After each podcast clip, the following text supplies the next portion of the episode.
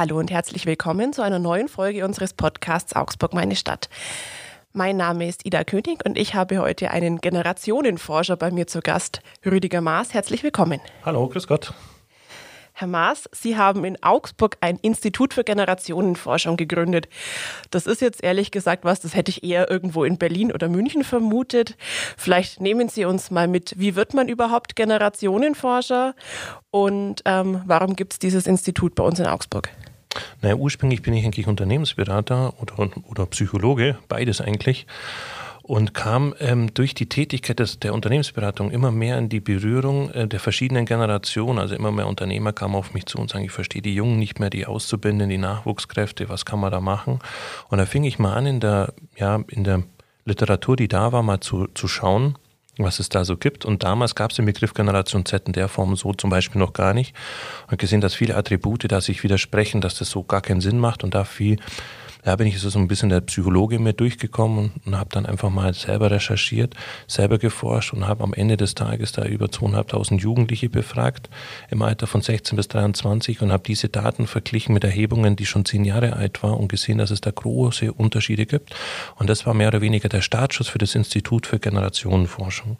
Und seitdem forschen wir eigentlich ähm, ähm, alle zwei Wochen machen wir bundesweit Daten, weil wir festgestellt haben, wir dürfen nicht nur die ja, diese kleine ähm, ähm, Gruppe zum Beispiel der Jugendlichen befragen, sondern wir müssen immer gesamtgesellschaftlich befragen. Beispiel, wenn wir jetzt fragen, bist du nachhaltig und fragen 16-Jährige und da käme dann raus, ja, die sind nachhaltig. Wenn wir aber 80-Jährige oder 60- oder 40-Jährige fragen würden, käme genau das gleiche Ergebnis raus. So können wir sagen, nee, es ist jetzt nicht, dass die Jugend unbedingt nachhaltiger ist, sondern es ist ein gesamtgesellschaftliches Phänomen. Und top müssen wir das eben öfters machen, weil wir auch festgestellt haben, dass es wird halt gern auch sozial erwünscht angekreuzt. Das sehen wir jetzt auch während Corona.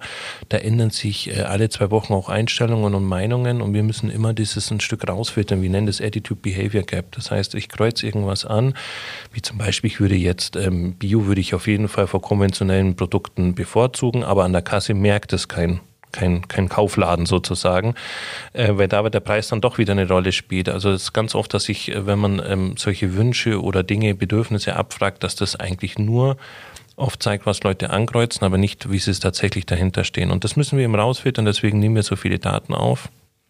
Und die nutze ich dann natürlich auch für Workshops, für Präsentationen, für Bücher, die wir schreiben ähm, und kann das dann so am Ende des Tages äh, monetarisieren, weil wir natürlich ein privatwirtschaftliches Institut sind. Das haben wir selber gegründet, hat auch den Vorteil, dass wir interdisziplinär agieren können. Das heißt, bei uns arbeiten Soziologen, Philosophen, Psychologen und wir können dann immer aus verschiedensten Perspektiven Dinge beleuchten. Und das ist ein großer Vorteil, ähm, wir arbeiten sehr viel mit Universitäten zusammen, merken aber, dass die immer nur innerhalb ihrer Fakultätsdenke agieren und wir wollen immer mehr. Also wir wollen tatsächlich eben verschiedenste Perspektiven mit berücksichtigen und nutzen dann eben ja Universitäten, wenn wir mit denen zusammenarbeiten, wenn wir auch Universitätsbefragungen machen oder eben auch nicht, wenn wir eben interdisziplinär arbeiten wollen, dann agieren wir eben, ja, wie wir das für richtig halten und wir sind dadurch auch viel schneller. So haben wir einfach Squid Game hat uns interessiert, ähm, was ist da los, wieso gefällt es den Leuten, haben das sofort befragt. Jetzt sind wir kurz vorm Lockdown, interessiert uns, haben wir kurz befragt. Also so sind wir einfach schneller, agiler und können dann genauer auf die, ähm, ja, auf die Thematiken jeweils eingehen. Also von der Unternehmensberatung dann im Endeffekt ins eigene Institut? So, wenn man so das nennen möchte, ja. Ähm, Sie haben jetzt schon öfter gesagt, wir, das sind Sie, Ihre Mitarbeiterinnen und Mitarbeiter, aber Sie haben das Unternehmen ja, glaube ich, nicht alleine gegründet, oder? Ähm, ja, mit meinem Bruder zusammen. Der ist Wirtschaftsingenieur und er ist Zukunftsforscher und das ist eine ganz gute äh, Komponente. Also ich nehme die Daten, ähm, wie sie jetzt sind, um mein mein Bruder sozusagen analysiert da oder skizziert daraus ein Zukunftsszenario. Das ist ähm, das Interessante. Also ich kann dann quasi die Gegebenheiten im Hier und Jetzt beschreiben und er sozusagen die Zukunftsperspektive.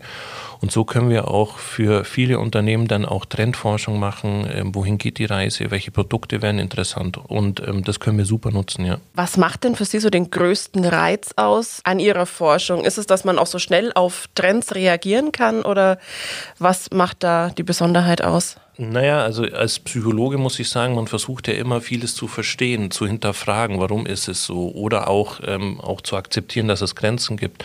Und wir versuchen das eben tatsächlich auszuloten. Und zum Beispiel, wenn man sagen, das Squid Game hat uns interessiert, warum fasziniert das die Leute so und haben das eben untersucht. Ich würde sagen, fast 90 Prozent unserer Forschung sind immer intrinsisch motiviert. Wir sitzen da im Team zusammen, was könnte gerade uns interessieren und eigentlich geht es tatsächlich, was uns interessiert, was wir dann in irgendeiner Form nutzen können.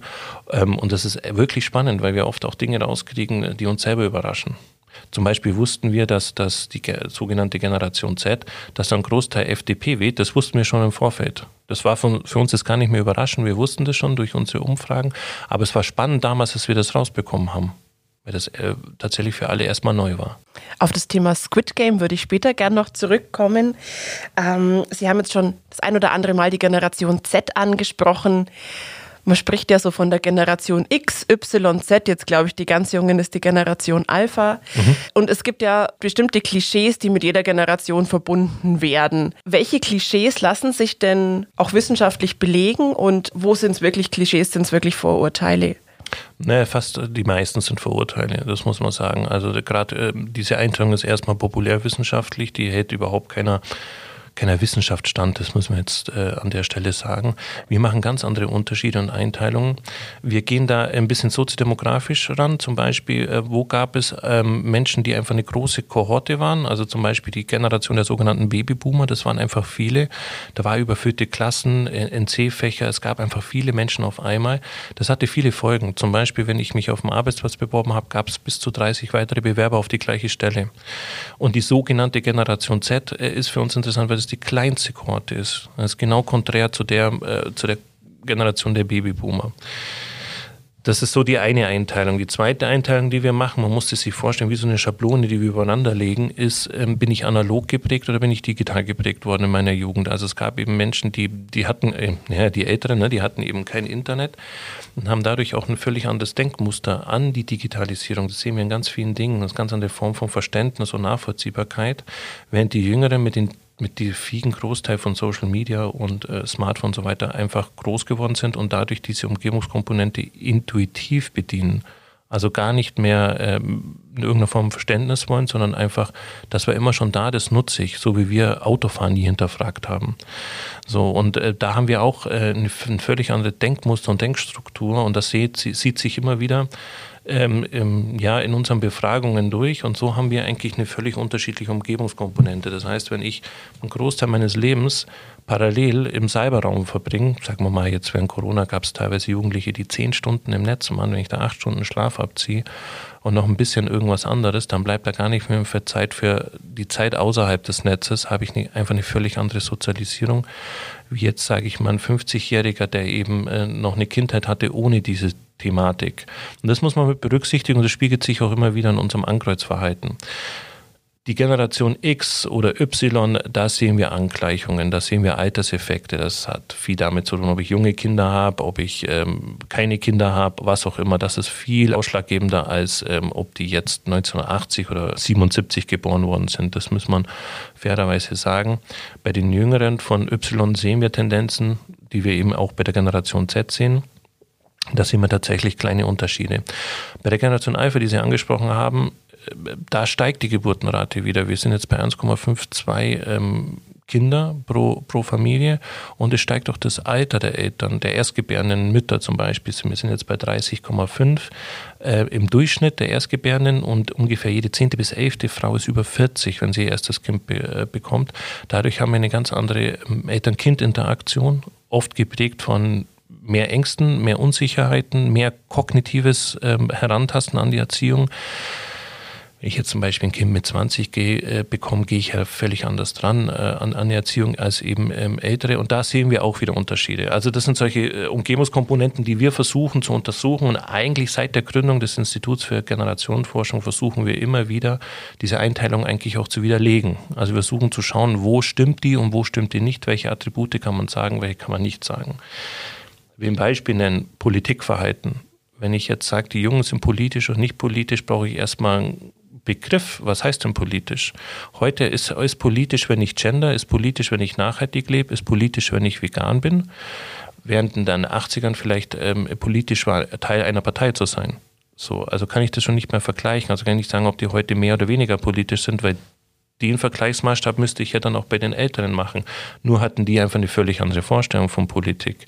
Und ich glaube, heute wird ein 50-Jähriger, der mal auf Fleisch verzichtet, nicht sagen, heute war ich aber sehr, also der zum Beispiel Käsespatzen isst, sagen, heute war ich aber sehr politisch.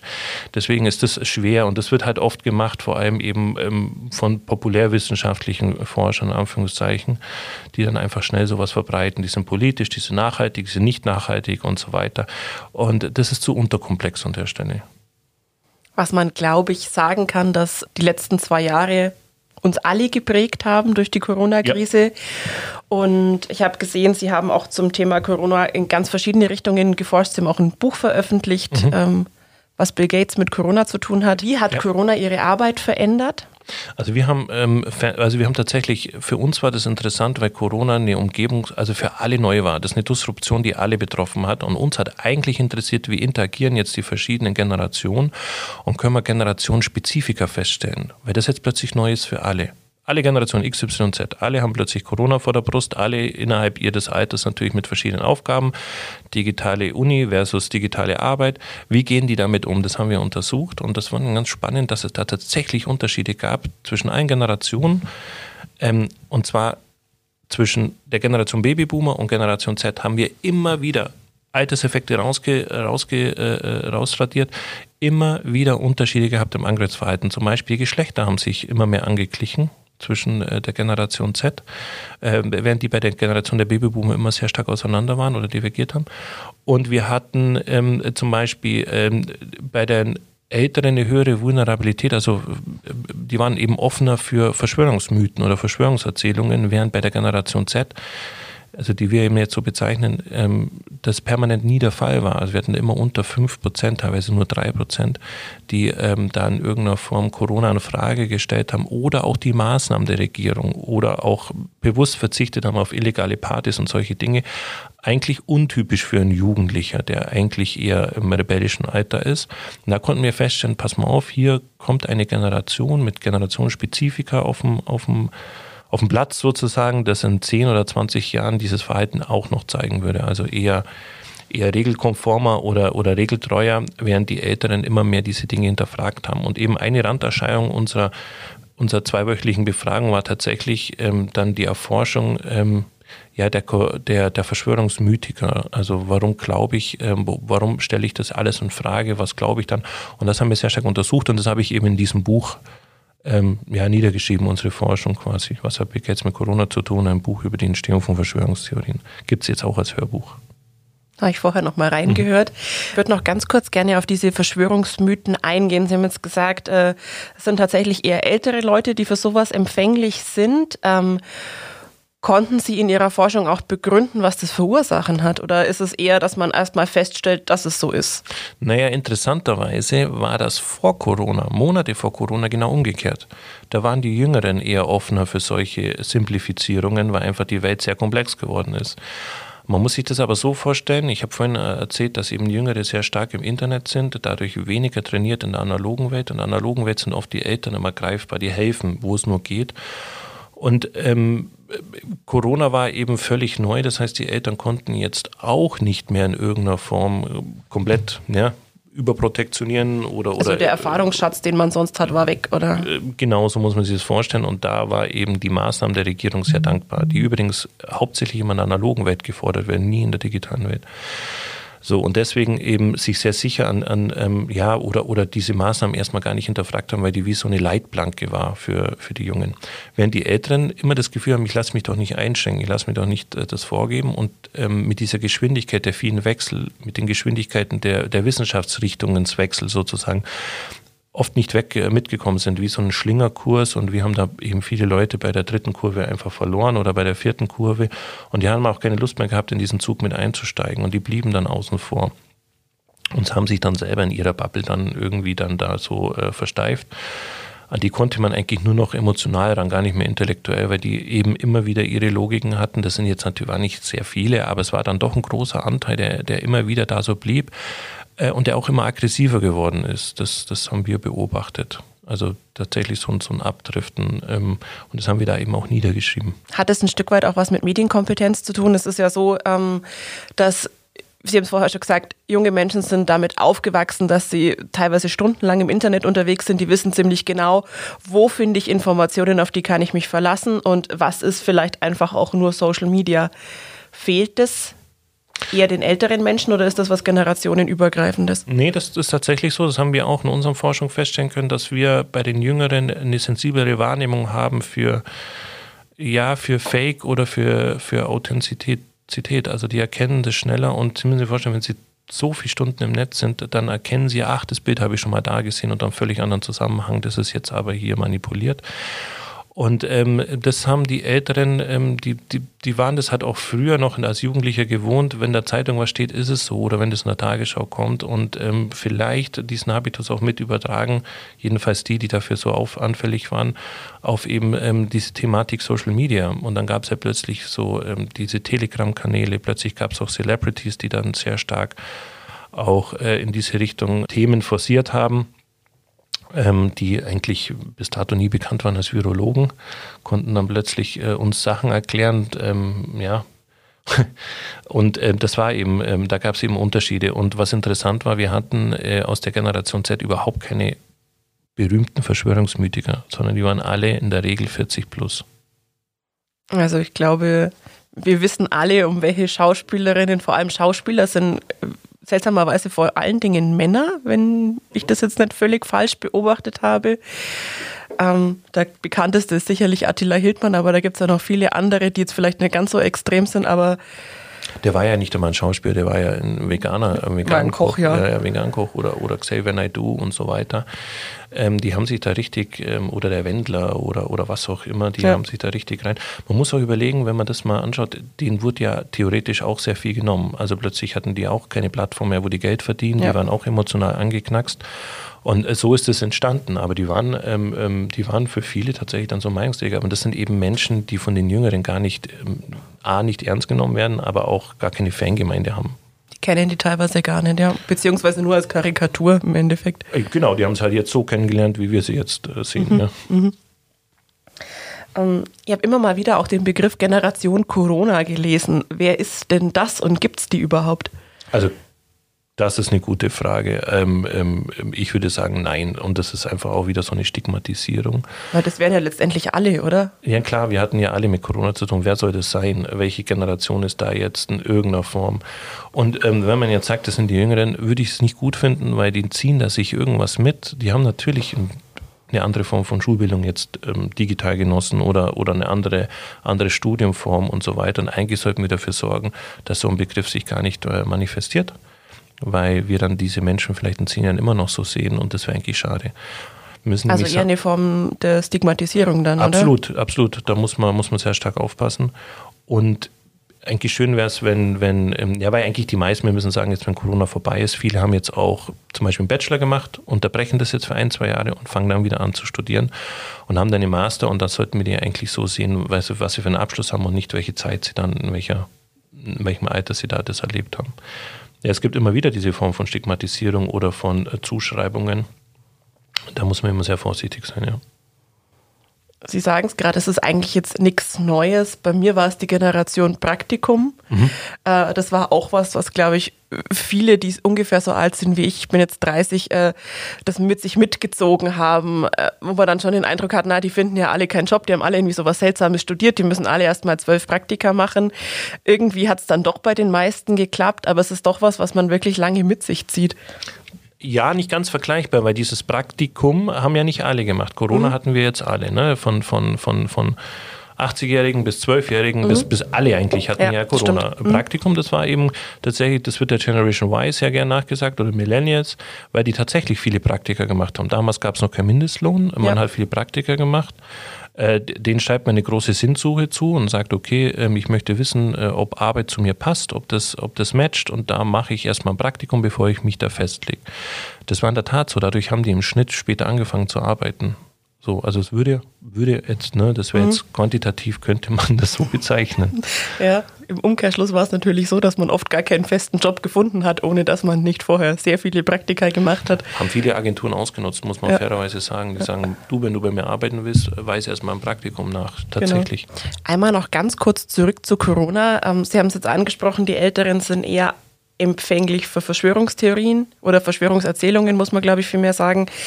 Ähm, bei den Jüngeren sah die Situation ganz anders aus, obwohl mein Eindruck jetzt zum Beispiel war, dass sich die Jüngeren verhältnismäßig eigentlich mehr einschränken mussten, weil mhm. ja vieles nicht möglich war. Kann man denn sagen, welche Generation von Corona am stärksten getroffen war oder sind die Bereiche so unterschiedlich, dass sich das gar nicht pauschalisieren lässt?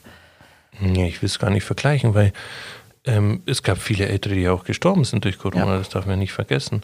Ähm, bei den Jüngeren haben wir nur ein anderes Zeitempfinden. Wenn ich jetzt 17 oder 18 Jahre bin und muss jetzt drei Jahre auf Ausgehen, Weggehen, Party, Freundinnen oder was auch immer verzichten, ist es natürlich schon ein größerer Einschnitt wie jetzt ein 40-Jähriger, der eben jetzt Homeoffice machen müsste, in Anführungszeichen. Aber ähm, die Dinge werden ja immer individuell wahrgenommen und subjektiv. Und dadurch ist es nicht ganz äh, vergleichbar. Also wir alle haben da, glaube ich, sehr viele Einschränkungen mitnehmen müssen. Ich glaube, so kann man da eine Klammer binden. Jetzt verwenden wir schon die ganze Zeit diesen Generationenbegriff irgendwie so ganz selbstverständlich. Hatten auch schon angesprochen, die Babyboomer ungefähr, was das so für eine Altersspanne ist. Und auch bei der Generation Z ist es, glaube ich, relativ klar, dass die noch keine 40 sind. Aber ja, wie groß ist denn so eine Generation? Sind das 20 Jahre, sind das 25? Äh, ist das also in die, jeder Generation anders? Also die populärwissenschaftliche Einteilung geht immer von 15 Jahren aus, zum Beispiel 1950 bis 65 die Babyboomer, dann eben 65 bis, ähm, ja, wenn man will, 79, 80 die Generation X, von 80 bis 95 die Generation Y oder Millennials und von 95 äh, bis 2010 die Generation Z oder Generation Z. Ähm, und danach eben die ja, Generation Alpha, die jetzt eben maximal zehn Jahre alt sind, nach dieser äh, Einteilung. Und mit diesem Generationenbegriff lässt sich dann auch arbeiten oder ist der Sie hatten es ja, ja, vorher schon gesagt, also die Populärwissenschaften sind dann manchmal so ein bisschen konträr zu dem, was. Äh, das stimmt, je nachdem, welche Sicht man einnimmt. Also, wenn jetzt natürlich alle die jugendlichen Generation Z bezeichnen, dann ist dieser Begriff einfach da, den können wir ja nicht wegradieren. Und äh, da, auch die Zuschreibungen sind ja da oder auch die Wahrnehmungen. Und wir nutzen den Begriff auch teilweise. Wenn wir aber jetzt einen wissenschaftlichen Maßstab ansetzen, dann ähm, hält halt vor allem die Generation X und Y und diese Unterschiede, die halten eben nicht viel im Stand. Das muss man eben muss man an der Stelle eben auch beleuchten. Sie hatten eingangs von unserem Gespräch Squid Game angesprochen, die Netflix-Serie, die ja momentan äh, ja sehr präsent ist, dadurch, dass sie Kinder und Jugendliche, glaube ich, sehr interessiert. Ähm, ja. Und in der Elterngeneration, glaube ich, wenn ich das ja mit, richtig mitbekommen habe, große Ängste auch auslöst. Äh, weil es einfach darum geht, man spielt im Endeffekt Kinderspiele und äh, wer verliert, wird umgebracht. Und es ist ja auch so ein Schulhof-Hype, sagt man dem Ganzen nach.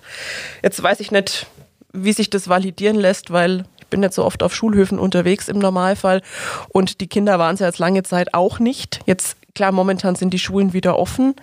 Aber warum ist jetzt zum Beispiel so eine Serie wie Squid Game für Ihre Forschung interessant? Ist das groß genug, sage ich jetzt mal, um. Äh naja, es war die Nummer 1 äh, Netflix-Serie. Wir gingen davon aus, dass die meisten Menschen im Umkehrschluss das natürlich gesehen haben.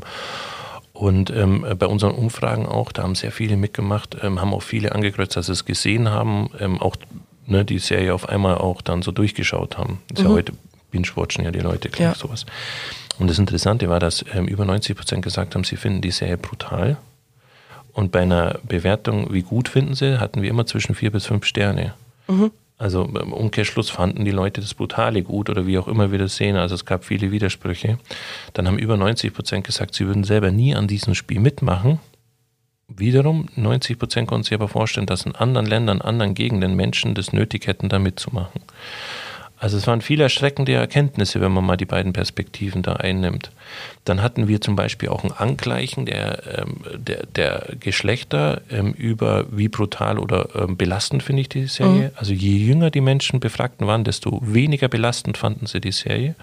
Also da sehen wir schon tatsächlich auch so ein ein Abstumpfen an Wahrnehmung von Extremsituationen durch Medien ich versuche es jetzt mal so zu beschreiben.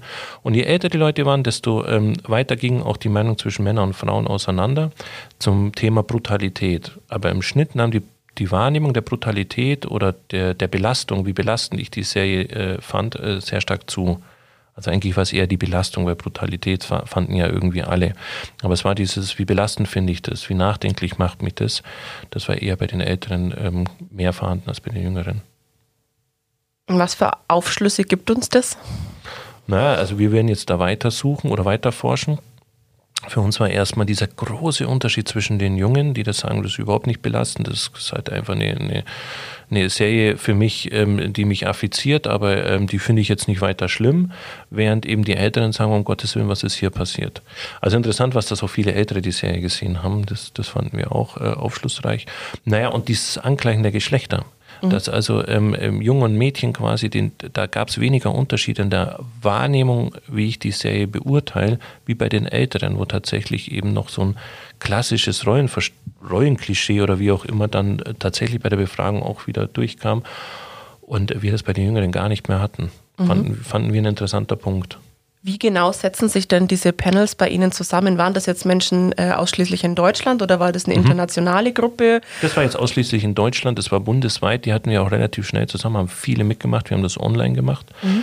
Also theoretisch kannten wir die Leute nicht, wir konnten die aber zuordnen. Also wir haben die auch nach Städte, Land, Stadt, äh, Land, äh, Stadt, Land, äh, männlich, weiblich und so weiter. Das, das, wir fragen ja am Anfang immer diese soziodemografischen Daten anonym ab sozusagen und dann warten wir mal, bis wir eine repräsentative Anzahl haben und ähm, genau, und dann schließen wir die äh, und, und errechnen dann die Dinge raus, ja.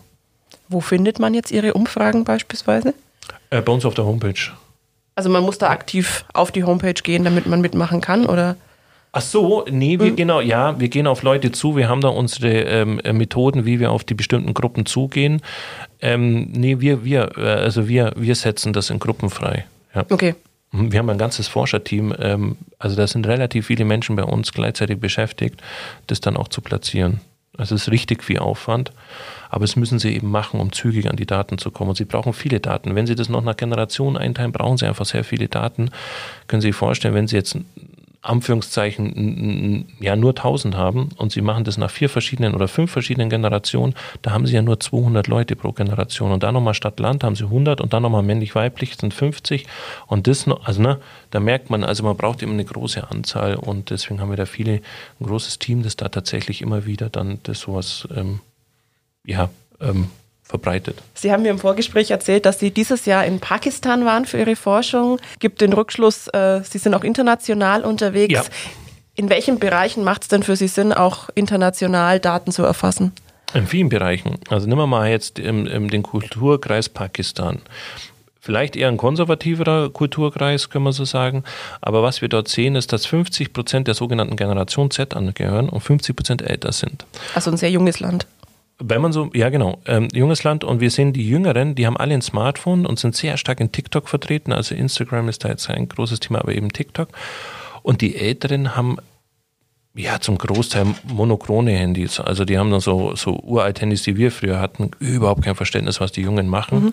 Und die Jungen überhaupt kein Verständnis eben auch für den Wertekodex der Älteren. Also da sehen wir so ein Stück auseinanderdriften. Und das war ganz spannend für unsere Forschung, weil wir ja hier in Deutschland eher so einen flüssigeren Übergang haben.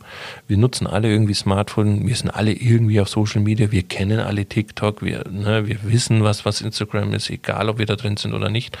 Und das haben sie in Pakistan gar nicht. Da haben sie dann Kinder, die tatsächlich ähm, TikTok-Stars sind und die Eltern das gar nicht wissen und gar nicht nachvollziehen können. Das ist eine richtige Zweiteilung dann?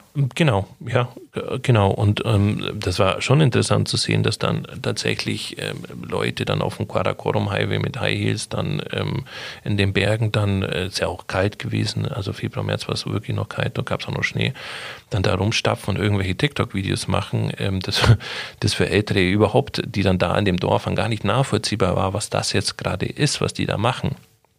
Und das war schon spannend zu sehen und äh, das haben wir eben untersucht. Auch ähm, warum eben TikTok so interessant ist und nicht Instagram.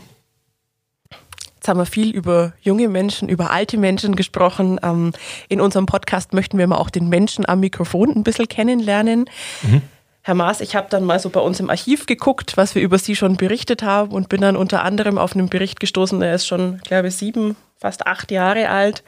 Da ging es damals auch noch darum, da waren Sie noch Unternehmensberater, ähm, dass Sie wahnsinnig viel auf Reisen waren zu dem Zeitpunkt. Ist das was, was Sie immer noch machen können? Ja, Corona-bedingt sehr stark eingeschränkt. Ich, vers ich versuche es ich versuch's tatsächlich, ähm, so, so weit es möglich ist, ja. Was gibt Ihnen das Reisen? Naja, es gibt, also ich reise immer gerne in, in Anführungszeichen so in Extremländer, also keine Ahnung, so, so, Afghanistan, Somalia, solche, solche Länder. Das gibt mir so ein Stück Erdung und auch eine völlig neue Perspektive auf Dinge, weil wir tatsächlich einfach äh, in vielen Bereichen auseinanderdriften also auf der einen Seite wird die Welt immer einheitlicher, aber nur für einen Teil. Und ein ganz großer Teil der Welt, die ist für viele gar nicht mehr nachvollziehbar. Und das ist für mich als Psychologe immer ganz, ganz spannend, in solchen Ländern ähm, zu sehen, wie, wie Menschen dann interagieren, wie Kultur dann auch äh, funktioniert, wie die Leute kommunizieren. Und mir gibt es sehr, sehr viel, also äh, auch als, in Anführungszeichen als Forscher, finde ich das eine sehr spannende ähm, Thematik. In diesem alten Artikel ging es unter anderem auch darum, dass Sie damals da ehrenamtlich aktiv mhm. waren und versucht haben, ja auch, glaube ich, Forscher vor Ort zu unterstützen, beziehungsweise Psychologen Ärzte, vor Ort. Genau, Ärzte, Entschuldigung, Ärzte. keine Forscher. Also ich kam, ich kam bei meinen Reisen in solchen Ländern immer wieder mit Ärzte ohne Grenzen in Berührung und habe gemerkt, dass diese Ärzte natürlich auch in Extremsituationen, wenn Sie jetzt Menschen in Ärzte in Jemen sehen zum Beispiel, wo momentan immer noch Chaos ist. Ähm, und die eben psychisch da sehr, sehr belastend sind. Und denen wollte ich eben vor Ort helfen als Psychologe, eben da eher der therapeutisch-klinische eben Ansatz und kam dann auf die Idee, eben als äh, Psychologe da sozusagen eben den Ärzten ähm, beizustehen oder ja, den Ärzten dann als Sparing-Partner äh, zu, zu sein. Und, und so ist das eben entstanden. Und da war ich äh, zum Beispiel äh, in Tansania oder in, in, Kenia eben in der Masai ähm, genau an der Grenze. Ähm, und da war es eigentlich dann schnell so, dass auch viele Menschen dort psychische Probleme gehabt haben und wir dann da eben auch Krisenintervention gemacht haben, immer mit Dolmetscher. Wir hatten da auch Medizinstudenten vor Ort, also Menschen aus, also Medizin, kenianische Medizinstudenten, die haben dann immer übersetzt. Ähm, ich hatte dann eben Menschen, die auch Psychologie studiert haben, die dann übersetzt haben. Also wir haben die in Anführungszeichen so ein Stück äh, ausgebildet, haben die aber auch als Übersetzer genutzt, um da den Menschen vor Ort zu helfen. Und, und schnell ist man da dann drin um, und macht alles Mögliche, um da einfach vor Ort dann zu helfen. Sei es auch nur ähm, das Trinkwasser zu säubern oder was auch immer da möglich nötig war. Ist das was, was Ihnen in der Forschung manchmal fehlt? Also dieses klinische Arbeiten als Psychologe? Ja, aber ich versuche es schon sehr breit auch aufzustellen. Also ähm, ja, fehlen vielleicht weniger. Ich, ich mache ja eigentlich das, was ich, was ich gut finde. also ja, nee, rundum zufrieden. Mhm. Auf ihrer Homepage steht, sie sind Generation X. Das finde ich ganz nett. Da steht mhm. unter jedem Mitarbeiter, mhm. jeder Mitarbeiterin steht die Generationenzugehörigkeit. Genau, genau. Jetzt schreibt man ja der Generation X irgendwo so dieses Thema Work-Life-Balance zu. Wie sehen Sie das? Trifft das auf Sie zu oder ist das wieder eins der Klischees, äh, ja, das vielleicht überbewertet wird? Also vor allem wird der Generation X oder X sehr viel Individualität zugeschrieben, dass die sehr individuell sind und äh, gern immer die Gegenposition einnehmen. Das ist schon was, wo ich mich wiedersehen würde so an, an der Stelle, weil äh, in unserer Jugend war es eigentlich schon so, dass es sehr, sehr viele Subkulturen gab und immer wieder so eine Gegenkultur. Also es gab immer irgendwie eine Nische, zu der man gehört hat und gleichzeitig gab es auch so ein Feindbild so, sei es jetzt musikalisch, sei es modisch oder was auch immer. Ein Phänomen, das wir heute gar nicht mehr so vorfinden. Heute haben wir eher so Mainstream oder wie man auch sagt, Neokonventionalismus. Man übernimmt einfach viele Werte. Man, ähm, man grenzt sich weder nach oben zu den Eltern noch zur Seite ab. Und das war bei uns eben damals sehr stark. Und ähm, ja, da würde ich mich schon wiedererkennen. Ist dieses Abgrenzen von der Elterngeneration was, das aus Ihrer Sicht heute sogar manchmal fehlt? Weil es gibt ja mittlerweile Gut, seit Corona ist es schwierig mit den Fridays for Future Demonstrationen, aber da war es ja teilweise so, dass äh, Kinder und Eltern dorthin gegangen sind. Vor 20, 30 Jahren war das, glaube ich, eine etwas andere Situation. Absolut. Also ja, das fehlt. Das fehlt einfach, um dann auch mal in den Dialog zu gehen oder auch Gegenmeinungen äh, zu akzeptieren. Wir haben immer weniger Ambiguitätstoleranz, wir haben immer nur noch Befürworter und Gegner. Und wenn ich jetzt diese Abgrenzungskomponente der Eltern sehe, dann hätte ich zumindest mal so einen Dialog, die Perspektive der Eltern einnehmen und so weiter. Aber heute sind die Eltern in der Regel, ähm, ja, stehen sehr stark in allen Bereichen hinter den äh, Kindern oder finden es toll, was die Kinder machen. Und es gibt keine Abgrenzungs Abgrenzungsobjekte mehr, Subjekte mehr. Das finden die Kinder zum, oder die Jugendlichen oder Heranwachsenden das erste Mal dann in der Arbeit an vielen Stellen. Und da, da äh, matcht es dann manchmal nicht und die brechen dann halt relativ schnell wieder ab. Das sind so Folgen davon und das würde ich mir schon wünschen, dass man da dann einfach, ja, dass Eltern halt Eltern sind und dann auch mal, ähm, ja, an bestimmten Punkten dann eben auch sagen, nee, finde ich jetzt nicht so gut oder wie auch immer, auch eine eigene Meinung entwickeln und nicht so den Kindern so hinterherlaufen. Das, das führt eben dann zu solchen Themen. Haben wir durch sowas ein bisschen Streiten verlernt? Ja, oder zumindest in den Dialog gehen, also auch mal die Gegenmeinung anzunehmen. Also ähm, Hannah Arendt würde sich jetzt da im Grabe umdrehen, dass wir einfach ähm, nur noch, ähm, ja, diese, ja, wir haben eigentlich nur noch Befürworter und Gegner in so vielen Thematiken. Es will Corona nicht wieder aufgreifen, aber wir, wir haben ganz wenig Menschen, die in den Dialog gehen und die sagen, ich höre mal beide Seiten an und mache dann daraus eine Lösung. Äh, sondern nee, ich habe diese Meinung und alles andere ist schlecht. Also wir haben tatsächlich, finde ich, wir haben eine Erweiterung der, äh, der Pluralität in vielen Bereichen. Wir sind viel liberaler geworden. Wir akzeptieren aber viel weniger Menschen außerhalb dieser Wahrnehmung. Ähm, das ist mir schon aufgefallen. Das hat auch ganz viel damit zu tun, dass wir eben viel weniger auch innerfamiliär diskutieren. Herr Maas, jetzt haben wir über viele Themen gesprochen. Sie haben gesagt, Sie sind der Generationenforscher, Ihr Bruder ist der Zukunftsforscher. Können Sie trotzdem einen Ausblick geben, wie es mit der nächsten Generation, mit der Generation Alpha weitergeht? Ja, also wir gehen davon aus, dass der technische Fortschritt exponentiell weiter wächst und ähm, wir eine immer größere Abhängigkeit haben. Das heißt, dass die heutigen Kinder, wenn die jetzt, sagen wir mal, 20 sind, dass die ohne äh, digitale Devices, ich nenne sie jetzt mal so, wer weiß, was in der Zukunft sind, ob das überhaupt noch Smartphones sind oder Chip-Implantate, auf jeden Fall ohne äh, äh Technik gar nicht mehr zurechtkommen. Also da wären wir eine richtige ähm, ja, ich will nicht sagen Symbiose, aber wir werden auf jeden Fall so eine Form von, von, von Abhängigkeit haben. Und das Schwierige oder das, das ähm, Bedenkliche daran finde ich, also ich finde Digitalisierung super, hat viele Vorteile, ähm, nutze ich auch. Aber ähm, wir Menschen sind für die Geschwindigkeit, wie die Technik wächst, gar nicht mehr gemacht. Das heißt also, wenn wir jetzt schon die Technik brauchen als Hilfsmittel, um die Technik zu verstehen, dann laufen wir immer hinterher. Und ähm, das ist, äh, bedeutet schon ein höherer Stressfaktor.